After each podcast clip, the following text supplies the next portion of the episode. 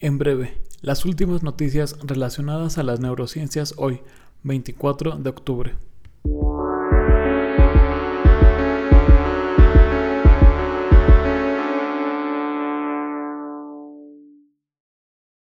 Día Mundial del Ictus. En marco del Día Mundial del Ictus, diferentes organizaciones y neurólogos han compartido tips para mantener un cerebro sano, los cuales incluyen mantener actividad cerebral, evitar el sedentarismo y realizar la actividad física cardiovascular, potenciar las relaciones sociales, mantener una dieta saludable y protegernos de las agresiones físicas en la cabeza. El ictus representa una de las primeras cinco causas de mortalidad en el país, con un incremento de los casos en los últimos 15 años. Guantes que detectan temblores en el cuerpo.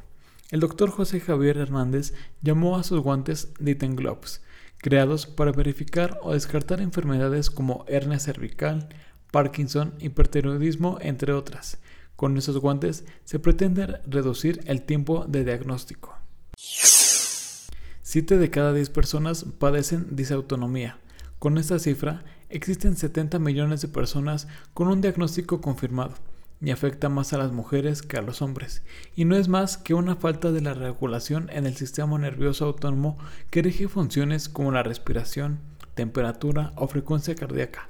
A pesar de no tener un tratamiento en específico, actividades multidisciplinarias como yoga, natación y algunos medicamentos mejoran la calidad de vida.